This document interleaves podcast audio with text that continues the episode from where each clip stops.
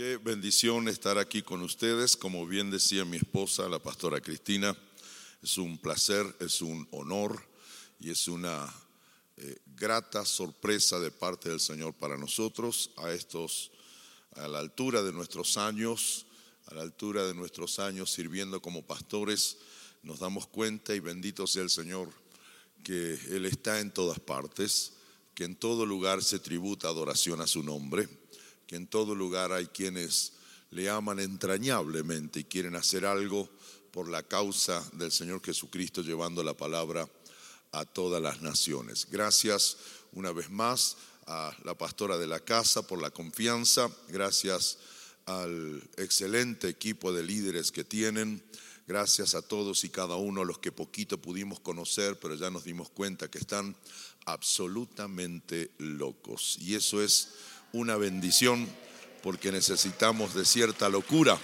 para ir a un mundo que necesita a Cristo con el viejo mensaje, pero siempre efectivo, de que Cristo hace nuevas todas las cosas. Así que esperamos pronto en el tiempo poder encontrarnos una vez más.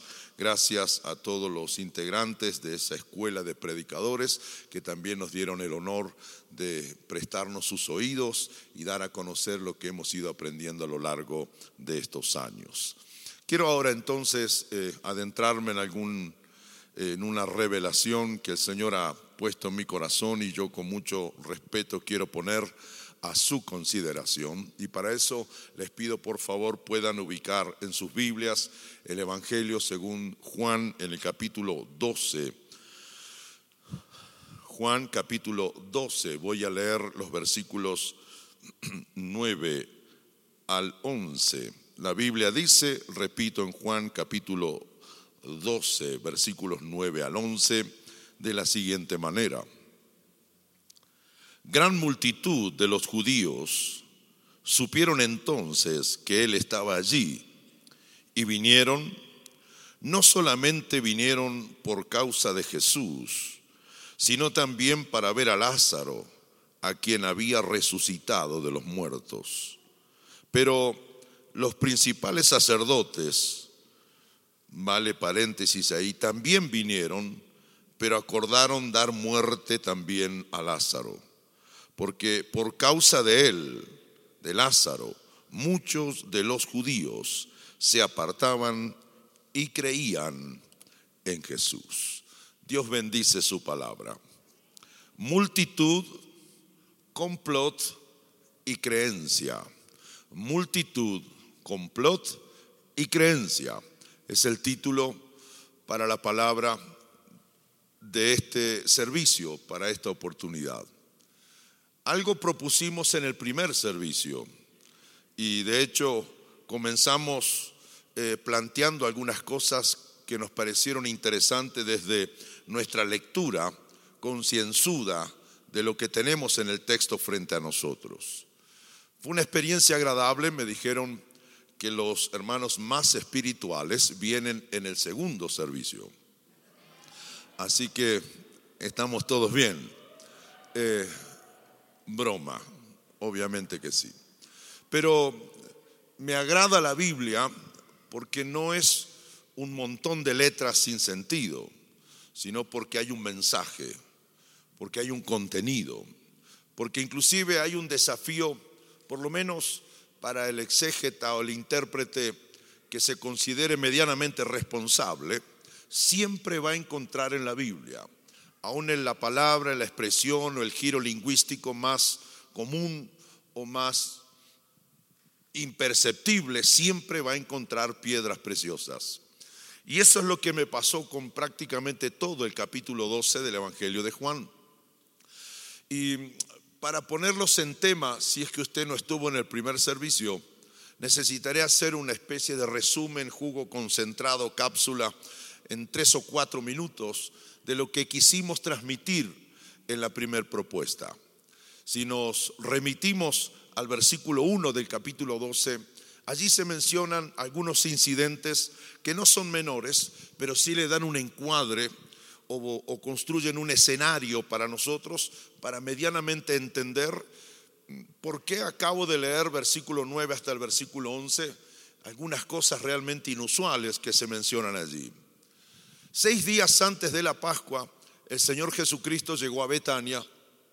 De hecho, Betania es una población que al día de hoy eh, no supera los 700 habitantes. Imagine cómo sería de, de pequeña o de grande, entre comillas, la Betania donde el Señor Jesucristo se detuvo. También mencionamos que Betania está a unos tres kilómetros de la ciudad de Jerusalén.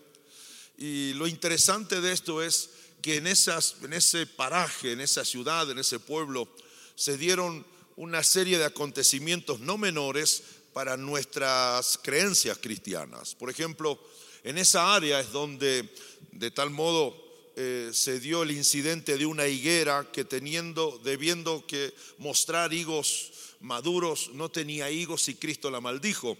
Betania, amén de ser casa de pobreza, también traduce como la, tierra o la casa de los higos.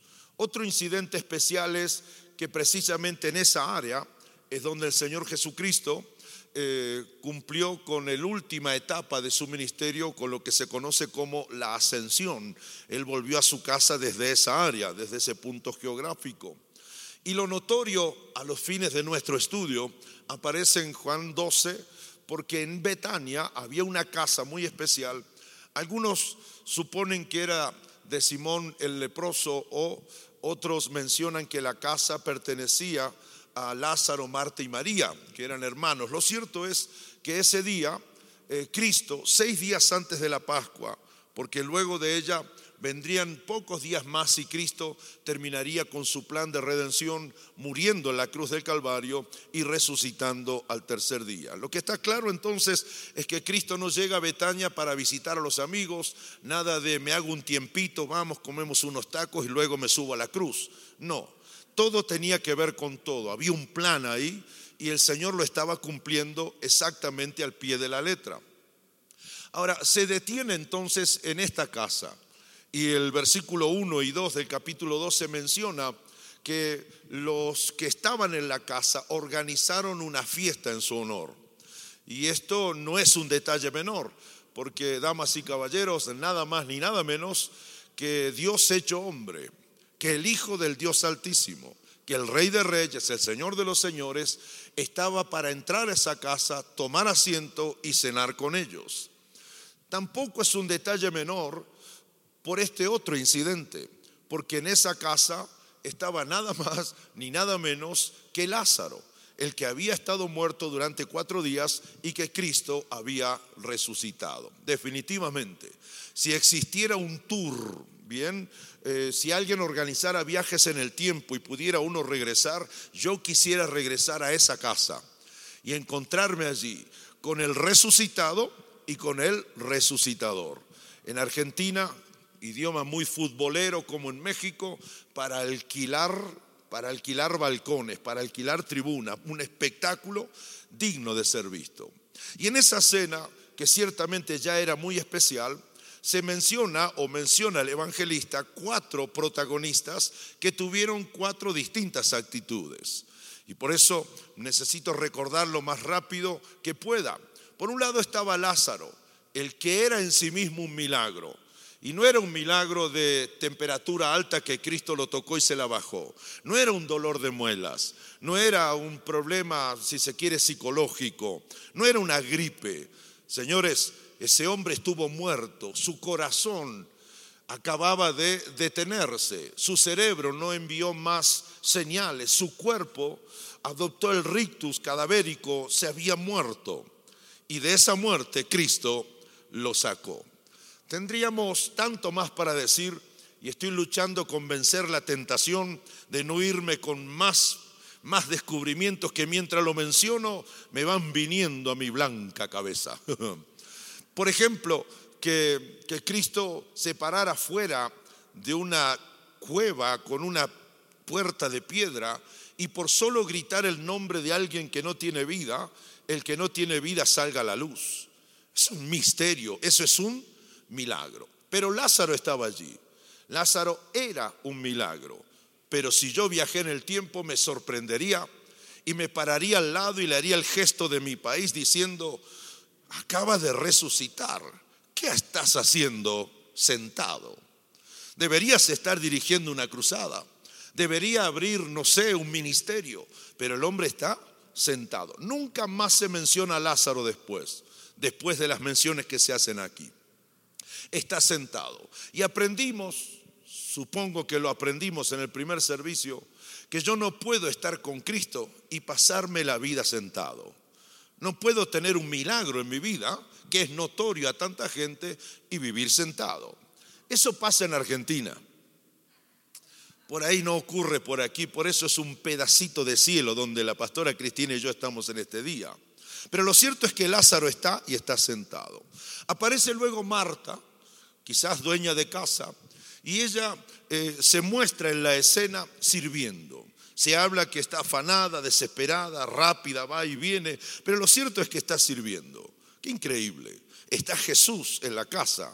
Uno está sentado pero otra, esta mujer, está sirviendo. Al lado de ella aparece María, que no quiere decir que no lavaba platos, sino que buscó el momento y se fue a su habitación, trajo un paquete de medio litro de perfume de nardo puro, lo rompió y lo derramó delante del Señor. Entonces es el mismo Cristo. Uno se sienta, otro le sirve y otro le adora. Ella se, se rinde ante el Señor y eso nos va dando una lección. Ahora, no solamente ellos tres, sino que también aparece uno más, uno de sus discípulos. Damas y caballeros, les presento a Judas. Diga, uh, Judas estaba también en esa cena, en esa comida. ¿Qué está haciendo Judas ahí? Es que él va con el maestro, él viene acompañando al Señor. Entonces Judas tiene una pose de servicio a Cristo, pero en el corazón es antiservicio. De tal modo que cuando ve que rompen la botella, él se levanta como defendiendo la causa de los pobres y dice, si hubiera vendido este perfume, tamaño desastre hizo esta mujer por 300 denarios, entre 800 y 900 dólares, y lo hubiéramos dado a los pobres. El evangelista Juan lo deja al descubierto diciendo mentira, porque el hombre no tenía nada que ver con los pobres. Era tal su apetencia de dinero que lo lamentó haber perdido eso. Y Juan dice, porque siendo Judas el tesorero, el cuidador de la bolsa del ministerio, metía la mano en la bolsa, le robaba a Jesús.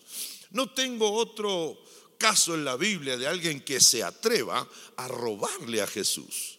Y si Judas está en el cielo por esos misterios y misericordias de Dios que no entiendo, le diré, qué cara la tuya, robarle al mismo Señor.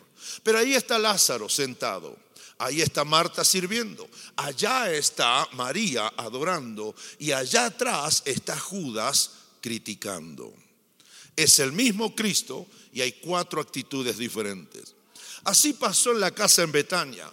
No sé si pasará por aquí en la casa de Dios, pero hasta donde me he dado cuenta en estos años de caminar el ministerio pastoral con mi esposa, como que hemos visto estos personajes. Y lo cierto es, líbreme Dios de emitir una especie de crítica como si aquí está hablando el espiritual y ahí están los pobres carnales. A todos nos ha pasado una vez que teniendo a Cristo en la casa, unos siguen sentados, comiéndose los beneficios de su milagro. Otros le sirven, otros le adoran y otros se sientan en la silla fría, dolorosa e incruenta de los que critican.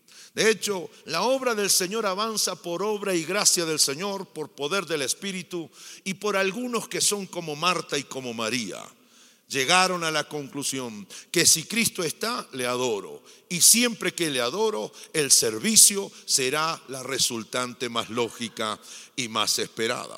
Así las cosas, para no predicarles el sermón 1, lo uso de introducción para adentrarme en la segunda propuesta. Porque el versículo 9 ahora invita a la escena otro mar de protagonistas.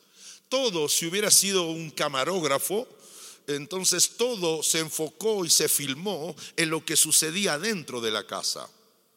Ahora Juan, como una especie de director de cine, le pide a sus muchachos con las cámaras que se salgan de la casa y se van afuera de la casa y nos muestran a nosotros a través de este escrito y nos dice qué es lo que pasaba afuera de la casa. ¿Están conmigo todavía? Y el versículo 9 dice, una gran multitud de los judíos supieron entonces que él estaba allí. Y vinieron no solamente por causa de Jesús, sino también para ver a Lázaro. Increíble. Ya el espíritu del WhatsApp estaba operando para esos días. Porque la conversación y la cena era privada, era dentro de una casa. Pero no faltó uno que dijo, yo lo vi a Jesús. Sí, sí, el de las... Sí, 1.70, sí, sí, yo lo vi y lo vi a Lázaro. El que estaba muerto iba al lado de él. Y se metieron en esa casa.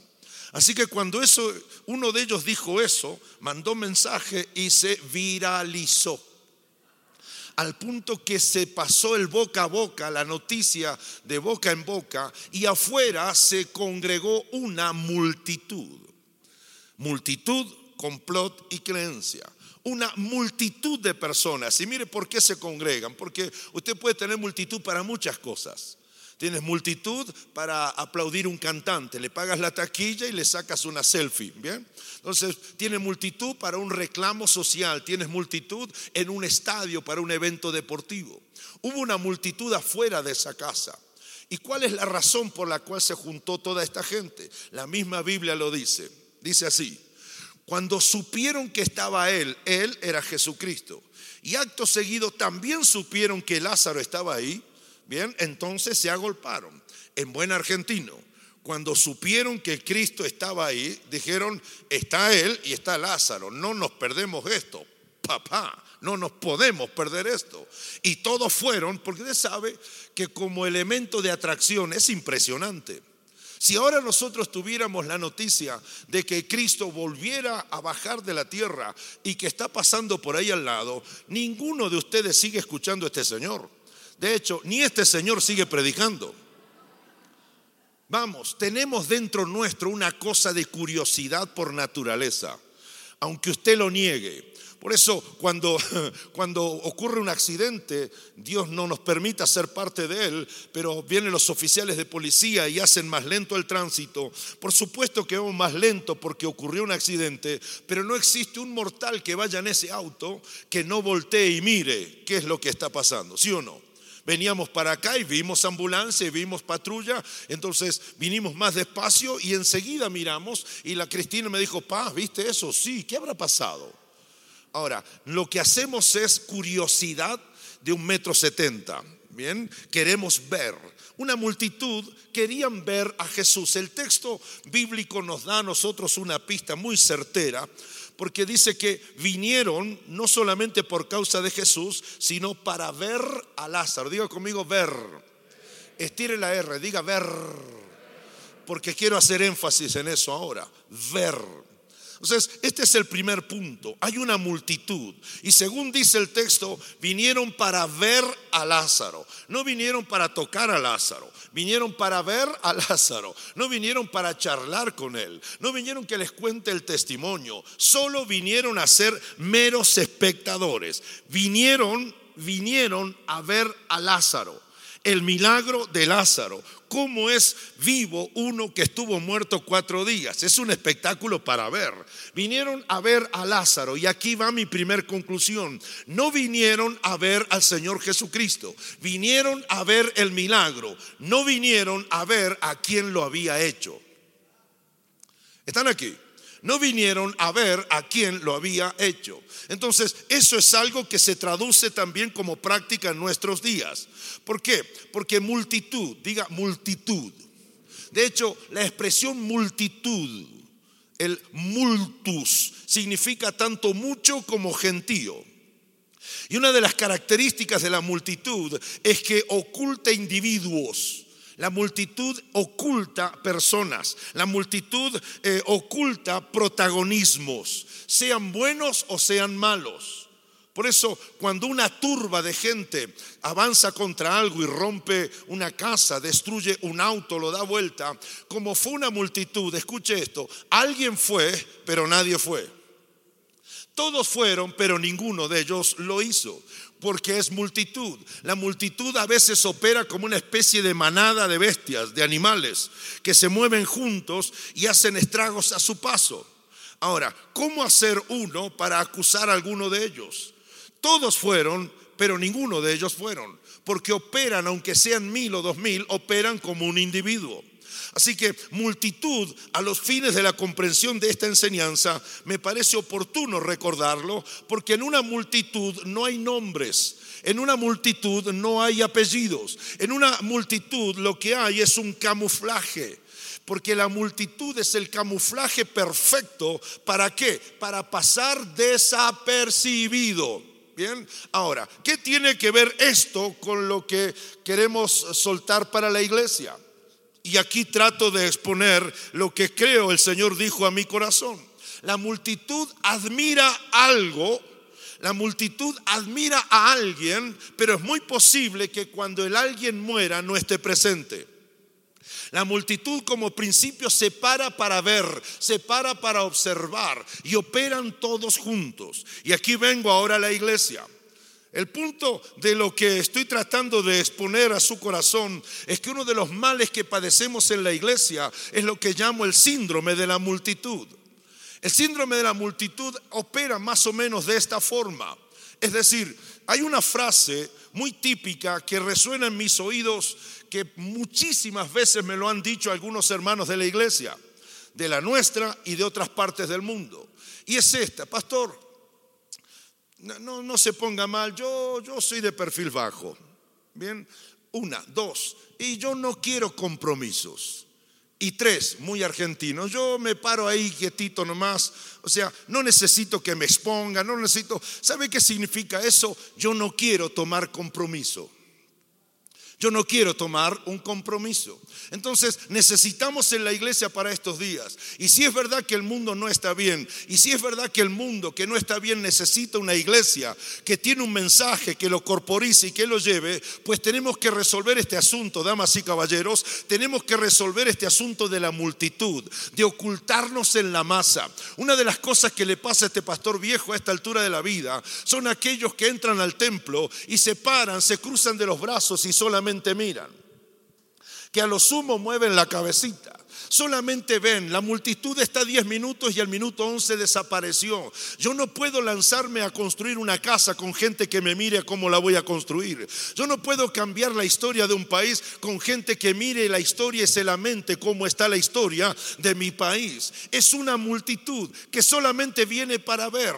Me di cuenta por muchos años de mi ministerio, nuestro ministerio, que muchas de las cosas que hacíamos como pastores las hacíamos porque implícitamente tratábamos de tener el beneplácito de los hermanos que venían a la iglesia. Porque muchos de ellos cuando no les gustó el sonido se cambiaron, cuando no les gustó la puesta en escena se cambiaron, porque muchos de ellos cuando no les gustaron los himnos entonces se pararon y se fueron. Una de las cosas que aprendí es que no hay una calle en nuestras ciudades que tenga el nombre de una multitud. No hay una calle que tenga el nombre de una multitud en esta ciudad. Los nombres son de individuos, los nombres son de personas. Señoras y señores, Dios está buscando individuos, Dios está buscando personas que se animen a dar un paso y se diferencien de la masa de los mediocres, se diferencien de la masa de los que solamente creen que cristianismo es ver. No cambiamos la escena, no cambiamos el escenario, no cambiamos la realidad social solo mirando. Necesitamos ser protagonistas. Convocamos una vez a los hombres para arreglar cosas del templo. Planteamos el plan de trabajo y demás y dijimos, dijimos, ¿cuántos pueden venir? Y dimos el día y la fecha. Levanten la mano todos los hombres que pueden venir. Fue la invitación mía y yo estaba como feliz de que van a levantar la mano muchos. A los duras penas uno allá levantó hasta la mitad. No sé si iba a venir o no, o si era mitad hombre, mitad no sé qué cosa. Pero hasta ahí levantó. Les ofendo la masculinidad y le digo, ok, siendo que no hay hombres en esta iglesia, ¿será que las mujeres quieren venir a pegar ladrillos? Y todas un grito, ¡ah! como son ellas. Por vergüenza vinieron 70 la semana que continúa. Eso sí, se comieron toda la comida que les pusimos. No se comieron el mantel porque faltó mayonesa. Ahora, para toda cuenta terminaron solamente cuatro, cinco, siete, ocho hombres de 70. Las excusas fueron increíbles. Uno me dijo, pastor, te quiero, ¿eh? Te quiero. Pero no pude venir, ya me di cuenta. Y dice, estaba orando. Le digo, no niego la oración, pero no necesitamos que estés orando. Necesitamos que en vez de orar venga a pegar ladrillos. Multitud, solo ve. Y otro más creativo me dijo, pastor, te quiero, no te pongas así como loco, tranquilo, te quiero. Yo no pude venir, pero ánimo, mi espíritu estaba ahí. Mi espíritu estaba ahí. Cuando me dijo eso, tu espíritu estaba acá.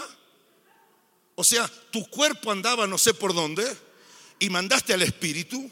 Eso se llama en ocultismo traslación del alma dejaste los huesos allá y saliste y descendiste con tu espíritu acá.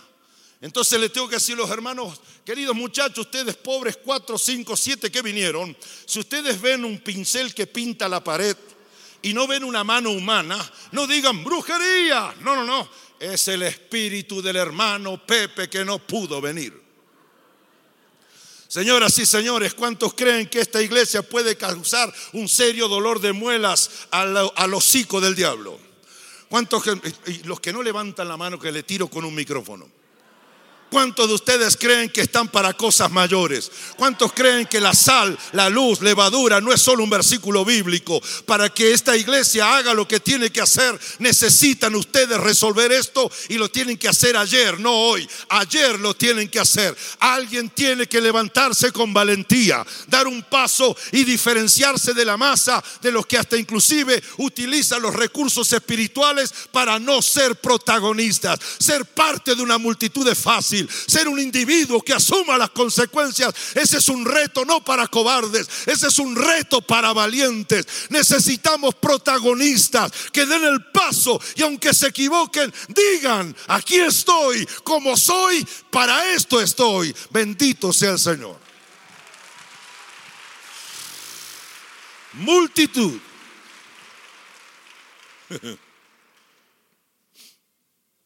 El tiempo pasa. Y me falta mi compañero. Ahí está. ¿Cómo toca este hombre? Sigue diciendo el texto, versículo 10. Pero los principales sacerdotes acordaron dar muerte también a Lázaro. ¿Me mira? En la muchedumbre de personas que vino para tocar o ver a Lázaro, en medio de ellos, escondidos, venían los sacerdotes. ¿A qué venían? ¿A reconocer el milagro? No, ya lo habían reconocido. ¿A qué venían? ¿A invitar a Lázaro a que cuente el testimonio en una sinagoga? No. Es terrible lo que dice esta parte de la Biblia. ¿Cómo es? Terrible, ponga cara terrible. Terrible lo que dice. Porque estos señores, religión, Torah, Jehová, Dios, etcétera, se enteraron que Lázaro estaba ahí. Ellos vivían ahí. Ellos conocían dónde vivía Lázaro. Ellos fueron al entierro de Lázaro. Ellos supieron que se había muerto. Ellos reconocieron y dijeron, el tipo está vivo. Pero no vinieron para honrar ni a Cristo ni al milagro, sino que según dice la Biblia, vinieron, y seré más exacto, acordaron dar muerte también a Lázaro. Diga, wow. Pobre Lázaro no vivió tres días y ya lo querían volver a la tumba. ¿Cómo es una persona que en vez de disfrutar el milagro, quiere eliminar el milagro? ¿Qué tiene en el corazón? ¿Qué piensa? ¿Cuáles son las motivaciones de alguien que ve el milagro, lo reconoce Pero en vez de abrir la puerta a los efectos de un milagro como este, quiere eliminar, matar, asesinar el milagro. Dice que habían hecho un plan, se habían puesto de acuerdo, complot. Es interesante cuando me pongo a estudiar un poco la construcción etimológica del vocablo complot. Para mí fue una sorpresa encontrarme que tiene algo del francés y algo del latín. Complot nuestro español es el complicitum. Complicitum, de donde viene cómplice, de donde viene complicado. De complot nacen estas expresiones. El que es un cómplice, el que es complicado. Por eso, complot es un acuerdo secreto para hacer algo especialmente si es algo ilícito o perjudicial para otro. Cuando uno va a hacer algo bueno por alguien, no entra en complot. Complot significa, uno, se describe el objeto que hay que eliminar. Dos, se lo elimina por tres, cuatro, cinco razones, porque son muy ordenados a la hora de eliminar. Y la causa principal por la cual quieren eliminar a Lázaro sigue en el próximo versículo. Porque muchos de los judíos habían creído, habían visto el milagro y habían ido a creer en Jesús. Habían abandonado las filas de la religiosidad y se convirtieron en qué? En discípulos y en seguidores de Cristo. Una multitud vino a ver. Unos pocos vinieron a ver cómo eliminar el milagro y otros, y me atenderé a ellos después, en los últimos minutos, creyeron y siguieron a Jesús. Así que armaron un complot. La estrategia era esta. ¿De qué manera podemos hacer desaparecer a Lázaro sin que Lázaro se dé cuenta y a la vez sin que nadie sepa que fuimos nosotros? Lo tienen que pensar y calcular más bien. Porque muerto el perro, muerta la rabia. Si por culpa de Lázaro y su milagro que lo reconocemos, la gente está saliendo de nuestras filas y está siguiendo a Jesucristo, eliminemos a Lázaro y deja a la gente de seguir creyendo en Jesús. Y esto es algo que me, me estremeció. ¿Por qué? Porque la dinámica del complot es esta.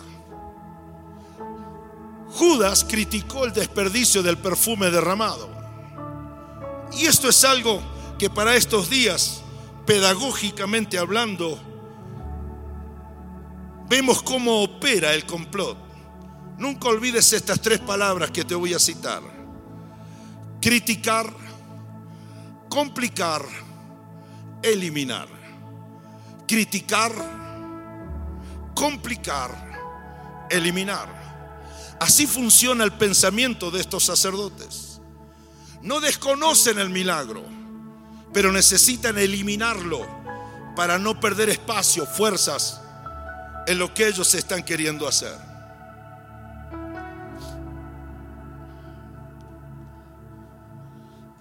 Cristina y yo éramos presidente de los jóvenes de nuestra iglesia, por allá por los 80.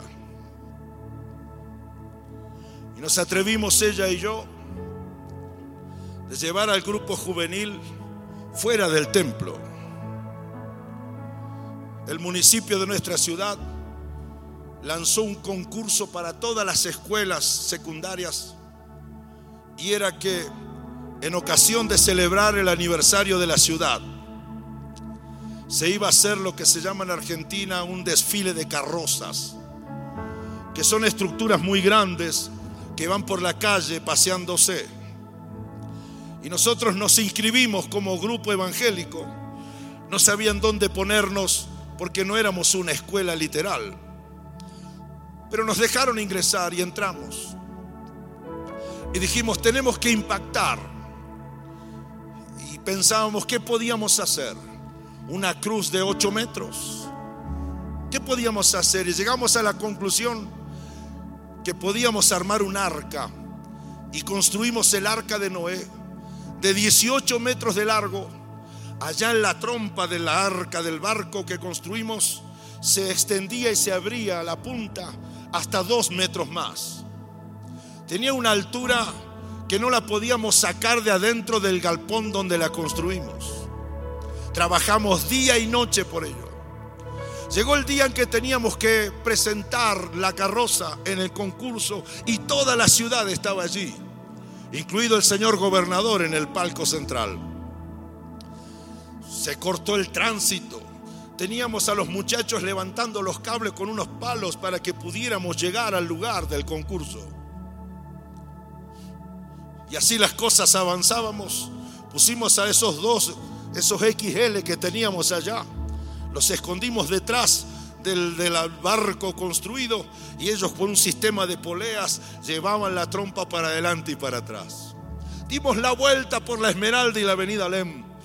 Y allá se veía un barco inmenso donde no había mar que venía a concursar. Eran los jóvenes evangélicos queriendo hacer algo en medio de una ciudad. Y llegó el momento que nos paramos frente al gobernador. Bajamos las puertas que tenía un sistema de poleas también. Se cortó la soga y se cayó la puerta. Menos mal que no había nadie al lado. Con mucha vergüenza la volvimos a levantar, pero cuando estuvo baja, apareció Noé, su familia. Nos buscamos por ahí unos cabritos, nos robamos unos chanchitos. No, robar no. Y pusimos toda una puesta en escena maravillosa. Y esa noche Noé salió, tomó una paloma y en un mensaje de simboliza la paz, lanzó la paloma para que vuelva, para que vuela. Y vuelve la paloma arruinando nuestro espectáculo y se mete adentro. Terminó el desfile y dos días después iban a dar por radio los resultados. Tercer puesto, escuela tanto. Segundo puesto, colegio tanto. Primer puesto, jóvenes evangélicos de la iglesia y nos ganamos el primer premio. Donamos, donamos el premio a una escuela. Pensábamos que la iglesia de los viejos iba a entender el mensaje, nos aceptan en la ciudad, podemos hacer algo por ella. Pero bastó una semana para que tres o cuatro opiniones de un complot. Nos faltó el que criticó que hacen los jóvenes del Señor mezclándose con la gente que no lo es. Entonces se empezó a complicar la cosa, de modo que no deberíamos nunca más participar de estos eventos con mundanos. ¿Y sabe qué? Ese día mataron un sueño. Ese día volvieron a matar a Lázaro. Otro día con la pastora Cristina siempre fuimos medios rebeldes o proponiendo cosas agarrados de la Biblia. Y dijimos, hace muchos años los chicos se morían en las drogas. Dios levantó en Argentina un hombre, se llamaba Carlos Novelli, un pastor que amaba a los drogadictos y los quería sacar de allí. Nosotros amamos esa visión y como líderes de los jóvenes lo invitamos a Carlos. Y lo que hicimos fue que él viniera. Invitamos a papás y a mamás y a sus hijos con adicciones. Los, los perfumes del templo cambiaron. Unos olores de pachulis y otros géneros de lenguas. Usted no sabe el olor que había en el templo. Usted no sabe cómo les ayudó esa palabra, esos padres, esas madres y esos muchachos. Y después que vimos tanto resultado para rescatar muchachos, pensamos entonces y dijimos, podemos fundar un centro de recuperación para los drogadictos. Pensamos que eso es lo que Cristo nos llamaba a hacer. Hasta que pasados unos días ya se encargaron algunos, primero criticando qué son estos olores en la casa del Señor, luego complicando, no debiera otra vez llenarse la casa del Señor de este tipo de personas y luego eliminando. Pregúntenos si pudimos fundar el centro o no no pudimos fundar ese centro. ¿Sabe por qué? Y digamos las cosas como son. Porque no fue el diablo, porque no fueron sus demonios. ¿Sabe qué? Fue una mentalidad de los que siempre están sentados. Ellos siempre juzgan la legitimidad de las cosas que queremos hacer. Y ahora vengo y te desafío a otra cosa. ¿Qué haremos con esta sociedad ahora? Si por dos matrimonios cuatro se divorcian, ¿qué haremos con esta sociedad ahora? Te entran con alambres en la nariz y en las orejas tienen tatuado hasta el blanco de los ojos. ¿Qué haremos con esta sociedad que desprecia la vida y mata a los niños a cuatro o cinco semanas? ¿Qué haremos con esta sociedad donde la corrupción y el robo se ha hecho legal? ¿Qué haremos con esto? ¿Saben qué quieren hacer los sentados? Dios mío, que no haya alguno de ellos aquí. Ellos quieren seguir sentados acá, bien perfumados, oliendo a 212 Chanel. Ellos quieren estacionar sus carros y que nadie les complique. Usted paró aquí en esta mañana a un tipo complicado. No quiero pasar los últimos años que tengo de vida oliendo aquí a naftalina. No quiero pasar un minuto más. Y si Dios me da la gracia, invitar a algún Lázaro resucitado que quiera hacer algo por los que se mueren en las calles. No quiero, no quiero. Diga, yo no sé si usted quiere. Yo no quiero seguir dándole una moneda al muchacho que tira botellas para arriba en la esquina de mi ciudad. Yo no quiero seguir con esta cosa de acá adentro que solo nos hace pelear, juzgar, criticarla, para que al final la misma iglesia elimina sus propios sueños. ¿Por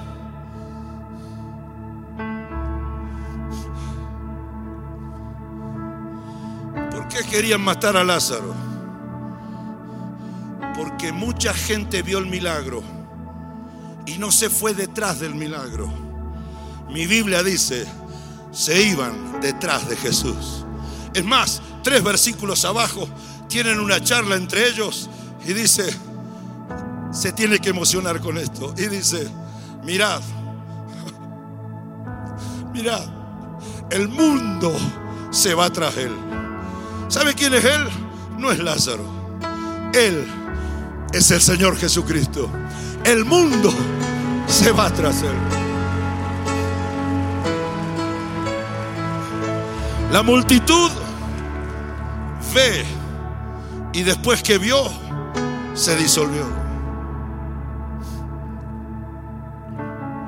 La religiosidad elimina lo que se ve. Pero hay un puñado de anónimos que según mi Biblia es, son los que creen.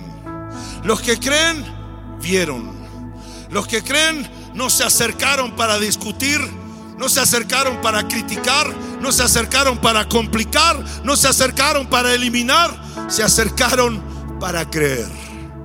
Se acercaron para creer la historia le da sitio de honor a los que pudiendo ver, criticar, a los que pudiendo eliminar, deciden creer, porque es creyendo que se hacen las cosas. En esta mañana el Señor me dijo a mí que les diga, juzgue usted si esto es palabra de Dios.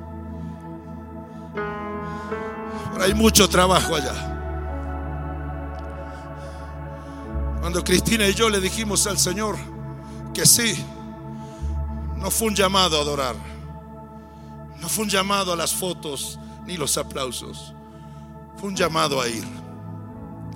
Por eso éramos novios y dijimos, cuando seamos bien viejitos, y ahora estamos entrando en la B alta de bien, porque tengo 62. Y cuando ya no pastoreemos, cuando ya hayamos criado a nuestros hijos cuando ya estemos disfrutando nuestros nietos, cuando ya haya habido que dejarle espacio a la generación que viene, queremos que el Señor nos encuentre predicando el Evangelio. Y nos profetizamos a nosotros mismos, teníamos 21, 22 años. Y dijimos que el Señor nos va a encontrar muriendo en algún lugar del mundo yendo de pueblo a pueblo, de aldea en aldea, en una camioneta blanca. Nos falta la camioneta nomás. Pero en eso gastamos nuestros años. Me preguntan algunos, ¿y qué anda haciendo pastor acá? Poniéndome viejo y gastando mis años para el Señor. Porque yo vi el milagro porque he visto milagros.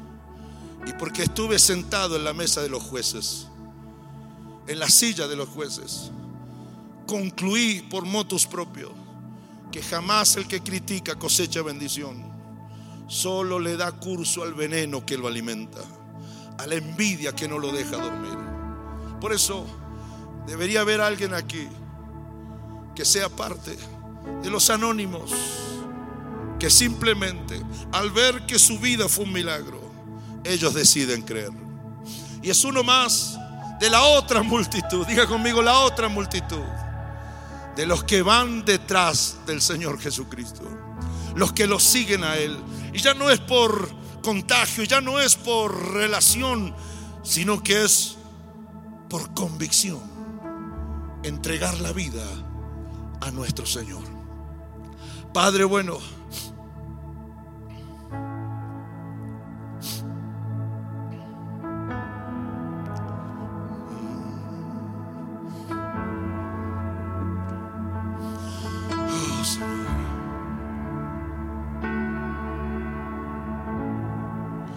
Vuelvo a decir que sí.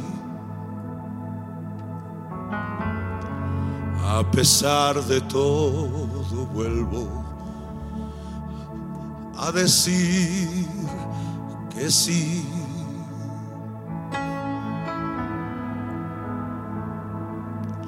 Vuelvo a decir, Jesús,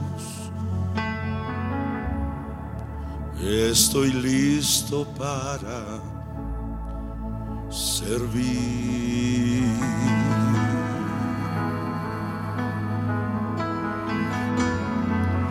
Te doy gracias, mi Señor, por lo que hiciste en mí.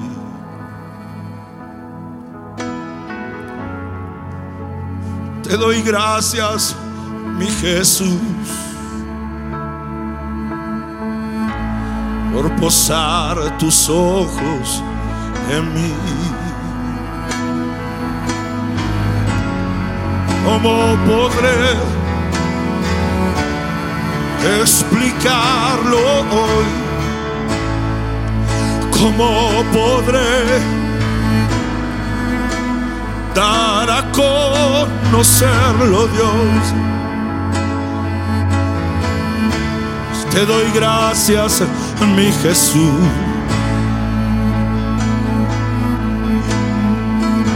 Por lo que hiciste en mí.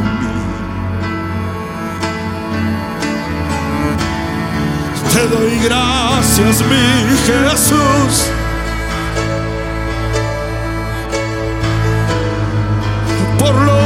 Que hiciste ayer.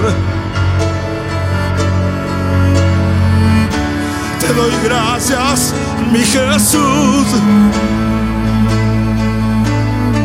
Por cautivar mi corazón. Por eso, mi Señor, yo te sirvo.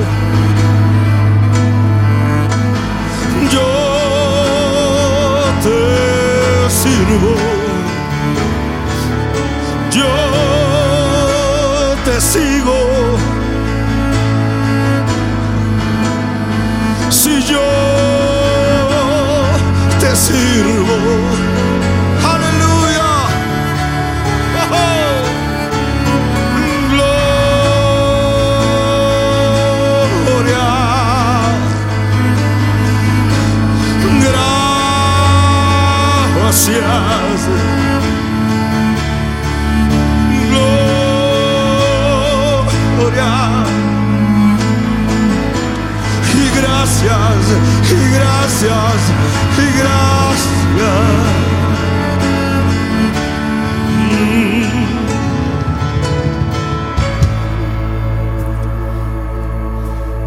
Venir al altar los tres matrimonios que el Señor llamó al ministerio y todavía están sentados. Vengan ahora. Van a venir al altar los Lázaros que tienen un milagro Y hoy entendieron que hay que patear esa silla y hay que ir a mostrarla. Van a venir al altar aquellos que son parte de la lista de los anónimos, los que nunca se pararán aquí, los que nunca serán predicadores formales de un congreso. Vendrá Juanita, Roberto, Pedro, los que son trabajadores humildes, los que caminan las calles de Ciudad de México, van a venir ellos, los que le van a decir que sí, y grabarán en sus retinas y quedará grabado en el video de que este día ellos le dijeron, este día dejaré de ver, este día dejaré de observar, este día sepulto la crítica, este día me gradúo de protagonista. Vengan los que faltan, el coro va a adorar, lo haremos con cantos conocidos o espontáneos, pero ahora se desata gloria de Dios sobre esta casa. Señor, en el nombre bendito y maravilloso de Cristo Jesús, Pastora Cristina, en el nombre bendito y poderoso de Cristo Jesús. Wow, salgan de sus sillas, salgan de sus asientos, toma compromiso, firma un acto de acuerdo con el Señor. Vengan ahora, vengan ahora, aleluya,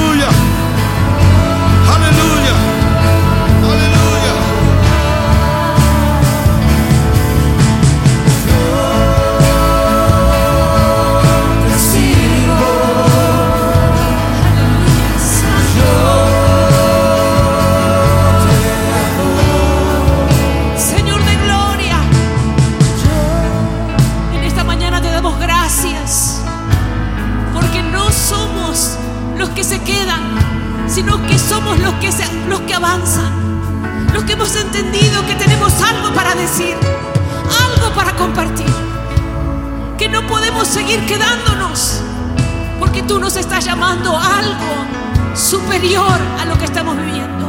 Lo que viene es mejor que lo que hemos vivido hasta ahora.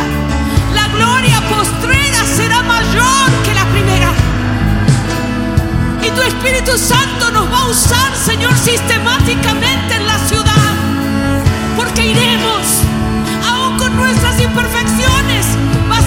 glorificarte, Padre amado. Hay una unción pesada, un destino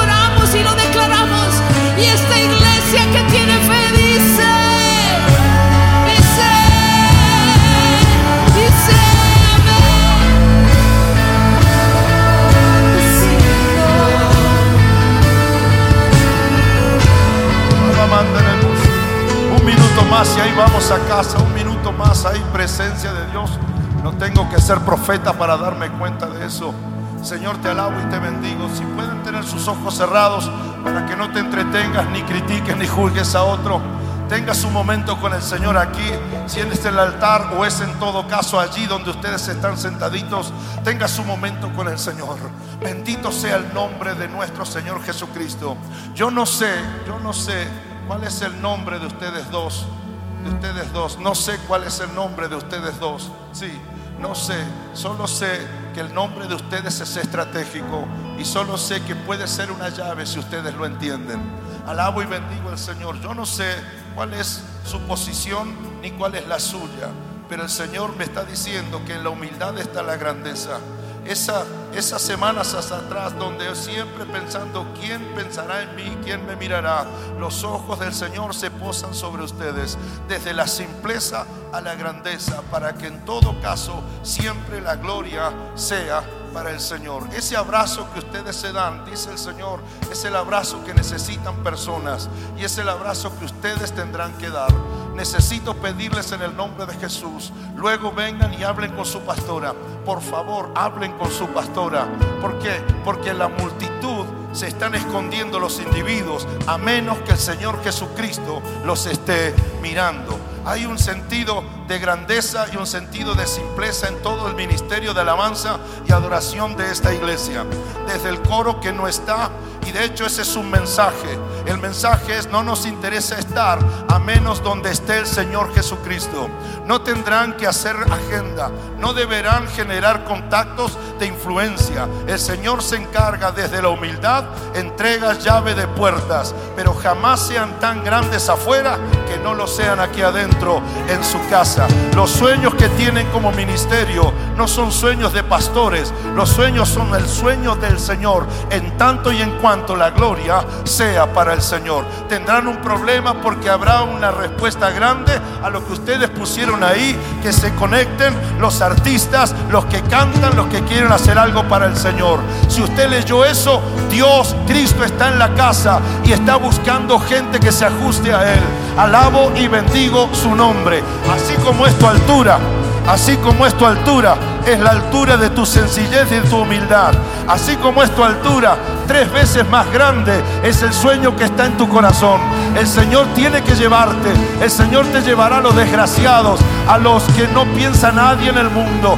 Desde tu forma de vestirte, desde la cola que tenés en tu cabello, dice el Señor que estás buscando a esos, los que nadie busca.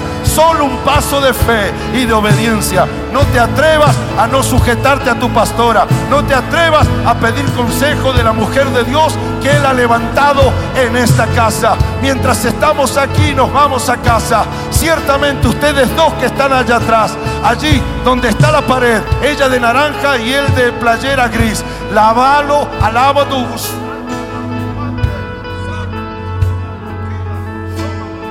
Señor se precia y se place de llamar a sus hijos, aun cuando sus hijos no lo crean. Alabo y bendigo el Señor por el futuro de grandeza sobre ustedes y de ustedes para la casa del Señor. Restauración es una palabra clave. Restauración, no porque es un invento, sino porque es lo que grita un mundo que se cae a pedazos. El Señor es bueno, por eso ha puesto los ojos sobre ti. El Señor de mangas largas, el pantalón crema y pullover oscuro y barbijo negro. La simpleza tuya traerá los simples. Llenarás la casa del Señor de los simples. No te atrevas a no pedirle a tu pastor el consejo en ese aspecto. Alabo y bendigo al Señor por una generación de jóvenes que se levantan acá. De esos que de una vez por todas ya entendieron que los aplausos están hoy y se van mañana. Necesitamos los viejos Josué que sean los nuevos ahora. Los que somos viejos nos estamos yendo y dejamos caer sobre ustedes la esperanza de que haya alguien que no quiera ser famoso, que haya alguien que no quiera aplausos para ella, que haya alguien que quiera que toda la gloria sea para el Señor. Alabo y bendigo el nombre del Señor. Está solo y ella es. Ok, yo te doy gracias Señor porque es increíble ser. Porque a veces desde lo familiar Él va traspasando fuegos y pasiones. Te doy gracias en primer lugar porque estoy viendo un niño. Este Señor es un niño y le da problemas a la gente porque es como un niño. Precisamente los que creen así son los que ven lo que los grandes calculadores no pueden ver. Por eso me es a mí un placer y un honor pedir que el Señor vuelque su bendición sobre tu vida en construcción con tu Espíritu Santo pero también en relación con tus seres queridos y todos aquellos que de una u otra forma quieren servir al Señor. Me voy con la pastora, con la Cristina. Levante sus manos. Señor, que la paz y la bendición del Señor esté sobre esta casa. Que lo que tú has de hacer, lo hagas en grande. Y mientras levanta las manos al Señor, ahora volteelas en dirección hacia su esposa, hacia la esposa, hacia la esposa del Señor, hacia la pastora de esta casa. En el nombre bendito y maravilloso de Cristo Jesús. Si pudiera quedar retratado en una imagen ¿cuántos brazos aman a esta mujer? ¿Cuántos brazos quieren sostener su cuerpo cansado? ¿Cuántos brazos, Señor? Quiere levantar a una batalladora solitaria tantas veces. Señor, esta iglesia la ama. Esta iglesia la abraza. Esta iglesia la honra. Señor, y te aplaude a ti. Porque aunque no está su compañero, en quien tú hiciste proezas, Señor, ella es Lourdes. Un nombre que no se repetirá. Harás gran historia con ella. Señor, afina la revelación, porque son muchas las que buscan el consuelo. Y en su palabra, en su mirada, en su abrazo, tú los mirarás, tú las abrazarás, tú las consolarás. Amplía la visión de tu sierva, Señor. Llévalo a niveles exponenciales y prepara esta iglesia para cuando ella diga, esto me ha dicho el Señor. Señor, y que los potentados de la iglesia, los empleados y los desempleados, amen de tal modo la visión que finanzas no será problema. Señor, la actitud sea tan, pero tan adecuada. Gloria sea tu nombre, que explotará. Se oirá, oh Dios, de la influencia de Centro Vida lo más. No porque son especiales, sino porque simplemente han decidido morir en los brazos del Señor, para que el Señor sea el que todo lo haga y el que se lleve toda la gloria. Si hace una semana no dio abrazos a su, a su pastora, bendígala, bendígala, aliéntela, sosténgala, abrace a un loco que tenga al lado, apriételo, empújelo, tírele el pelo, dígale, estamos en la mejor iglesia del mundo y zonas aledañas. Ahora sí, es el turno de ustedes. Bendito sea el Señor. Aleluya.